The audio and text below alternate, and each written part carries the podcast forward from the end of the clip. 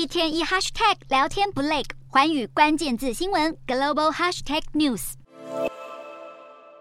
美国联准会主席鲍尔从当地时间二十一日起，将连续两天向国会提交半年度货币政策报告。另外，美国商业部二十日的报告指出，美国五月新屋开工数攀升二十一点七趴，是二零一六年以来最大的增幅，凸显经济没有如联准会预期的速度降温。因此，投资人担忧联准会会在七月之后继续升息。美股四大指数全数收黑。道琼指数下跌两百四十五点二五点，收三万四千零五十三点八七点。纳斯达克小跌二十二点二八点，收一万三千六百六十七点二九点。标普五百下挫二十点八八点，收四千三百八十八点七一点。费半指数下杀二十五点五八点，收三千六百四十七点五六点。投资人担忧中国央行应付中国经济疲软。降息的幅度低于预期，恐不够振兴经济复苏。欧洲三大股市全数走低，英国股市小降十九点一七点，收七千五百六十九点三一点；德国股市下挫八十九点八八点，收一万六千一百一十一点三二点；